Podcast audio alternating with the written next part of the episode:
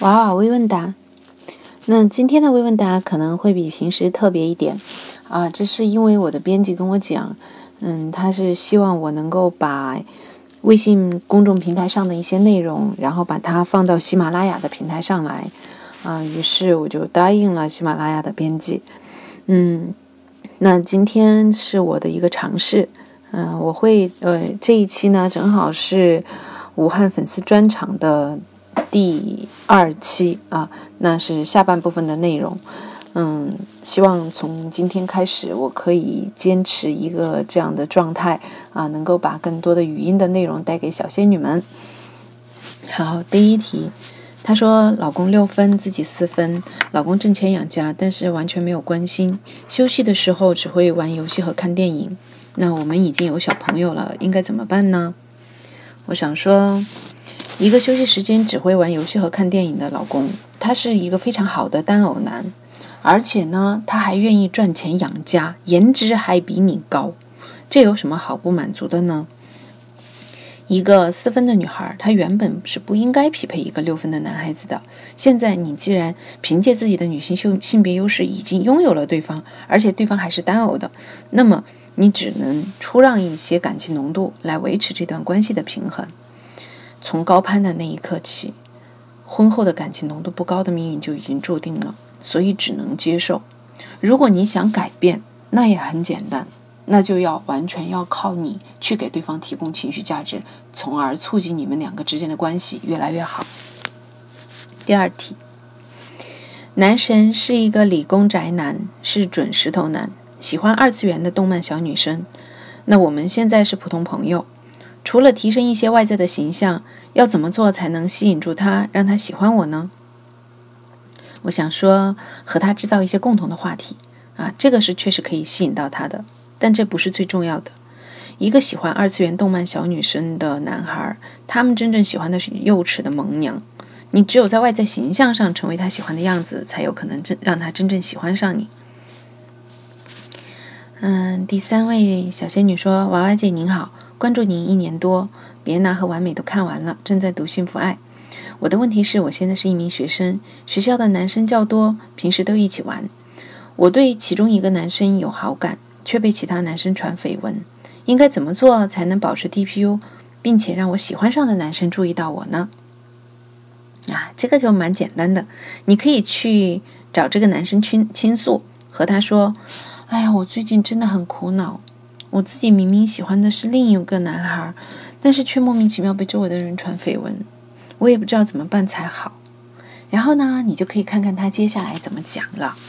嗯，很可能慢慢的、慢慢的就会变成你想要的答案呢。第四题，亲爱的娃娃你好，一直觉得能遇见你是我最幸运的事情。现在我心里有一个疑问想请教：婚前我曾有一段时间把老公当成供养者。保持这样心态，发生过争吵和一些不好的事情，但是因处未嫌弃老公，走入了婚姻。（括号曾经遭遇婚前杀价）现在想请教娃娃，婚前老公追我的时候曾有聊骚，我怀疑他不是单偶制的男生。婚后呢，他很体贴，浓度也高。我需要从哪些方面努力，才能减少他聊骚或者出轨的可能性呢？嗯，我想告诉这位小仙女。接下来的时间，如果你能够继续把他当成男神，他出轨的几率就会大大降低。这就好比说，如果你的老板特别器重你，一直对你很好，那你会在有跳槽的机会的时候，你也不舍得走。所以你把他当成男神就好了。即使一个男生出去聊骚，他们没有付出诚意的时候，就是短则嘛。他们在被短则的女孩那儿，可不一定能够得到男神的待遇呢。你把他当男神。他被别的女孩欺负的时候，就会想起来你的好，同时内心有愧疚感，就会慢慢的就成为你只在你身边的人。我们如果把出轨定义成黑色，不出轨定义成白色的话，那么出轨和不出轨它不是绝对的，在他们之间有很多的灰色地带。如果一段关系是深灰色的，我们就努力的去把它变成浅灰色。如果一段关系是浅灰色的，我们就努力的把它变成更浅的灰色，甚至是白色，而不是说一段关系只要它稍稍的这个白纸上面有了一点点的瑕疵，我们就不不要了。水至清则无鱼，人至察则无徒。所以，我们作为女生，虽然在我们年轻的时候能享受到一个超高的呃性别优势，我们可以随意的挑选，可以不开心的时候就叫男生滚。然后呢，我们只要说自己想要男朋友，就随时可以有新的男朋友。但是我们还是要注意到，不要滥用自己的性别优势，要努力的去维护一段，嗯，还过得去的关系。当然，如果说婚前他有实质性的这样的出轨，我会认为这段关系是你 hold 不住的，啊，因为。我们发现，婚前产生实质出轨的男性占到男性整体比例的百分之二十五左右，啊，我不记得那个数据了，应该是百分之二十六或者二十四吧，就是占到四分之一。所以这些男生的话，他在婚后也不会变得更好的。嗯，第五题，离异女和未婚男相处需要特别注意什么呢？一般来说。如果一个离异女她可以找到未婚男，那么她的 MV 是很高的，所以提升她的 MV 对于这些姑娘来说就不是最重要的事情了。所以你最重要的事情是降低你的 PU。你可以在刚进入这段关系的时候就把 PU 降下去，这会有有利于你们这段关系的长期发展。嗯，第六题，想请教娃娃如何回嘴。回嘴是一个系统性的工程啊，一两句话很难讲清楚。如果你真的很想学回嘴的话，可以记住一个要点，那就是抓痛点。不信你可以看看网上的骂战，一般情况下比较激烈的骂战都是利用痛点回嘴的。天生会回的人也不是很多，即使你是一个不会的人，也不用担心，因为如果你很介意这一点，并且注意加以改进的话，随着时间的推移，你就会慢慢成为一个会回嘴的人。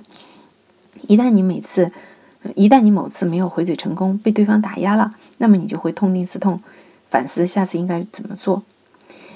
一个特别会回嘴的人，一定是口头上被占过不少便宜的人。所以在这条路上行走的人有很多。想成长的小仙女们，可以一起来慢慢成长。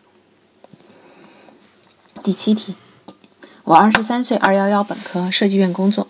由于工作性质关系比较封闭，接触外单位很少，在同事中谈了一个，在一起半年，分手七个月，还能再和同事们在还再和其他同事在一起吗？嗯，这个前男友性格很八卦，在单位很很爱黑我。呃，我想先给你解决他黑你的问题。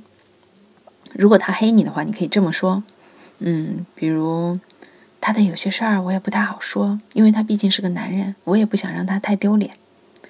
然后呢，说这种模棱两可的话，就会让大家产生各种脑补。如果有人接着问，你就说和他分手这件事就是我不够好，是我不够包容他。那我相信他能够找到其他比我更好的女孩子。不管谁问你，你都不要把话讲清讲清楚，让大家去猜。我相信光是这两句话就够他受的了。但是你注意前提条件哦。我是说，在他黑你的情况下，你才可以做这样的事情。如果对方没有黑你的话，你不要用这种话去泼对方脏水。那至于能不能再跟其他同事在一起啊，我觉得也是可以的。不过你要注意一件事情。就是如果你的下一个同事再分了，你要在这个单位待的话，就还蛮麻烦的，所以这是伴随风险的。第八题，如何很好的提供情绪价值呢？嗯，怎么不卑不亢呢？永远爱你。啊，我发现武汉场的小仙女们都是资深的老粉啊！你问的这个问题和前面第二次约会为什么要穿运动装的问题一样，都是资深老粉才看得懂，可能是需要花一两个小时才能讲清楚的问题。嗯，我们不卑不亢这个问题也是一个讲座，非常的长。嗯，我昨天刚刚在广州的地面课程讲过。嗯，这这个东西特别的系统，就好像你们就是我们可能没有办法。用一句话把《三体》讲明白一样，那也没有办法，可能一句话把不卑不亢讲清楚。嗯，但是我可以讲一下不卑不亢的要点。不卑不亢的它的核心就是不要去主动攻击别人，也不要动辄就觉得自己被攻击了。当你离这一这个平衡点越来越近的时候，你就离不卑不亢越来越越近了。嗯，第九题，男朋友特别爱抬杠。我每次下意识就回嘴了，感觉这样会升高 PU，搞得最后不高兴，怎么办呢？嗯，第嗯六题的小仙女，如果你看到这一期微问答，可以在评论里放一下自己的联系方式。嗯，不会回嘴的可以教一下你怎么回嘴，你可以教一下这个太就是太爱回嘴的，可以教一下不会不爱回嘴的，不会回嘴的，嗯，会回嘴的，就是你们交换一下联系方式，然后这个世界都会变得很美好，还可以相互监督一下哦。嗯，另外，如果你听完了本期的微问答，有什么想法和心得，可以在底部的评论区畅所欲言哦，么么哒。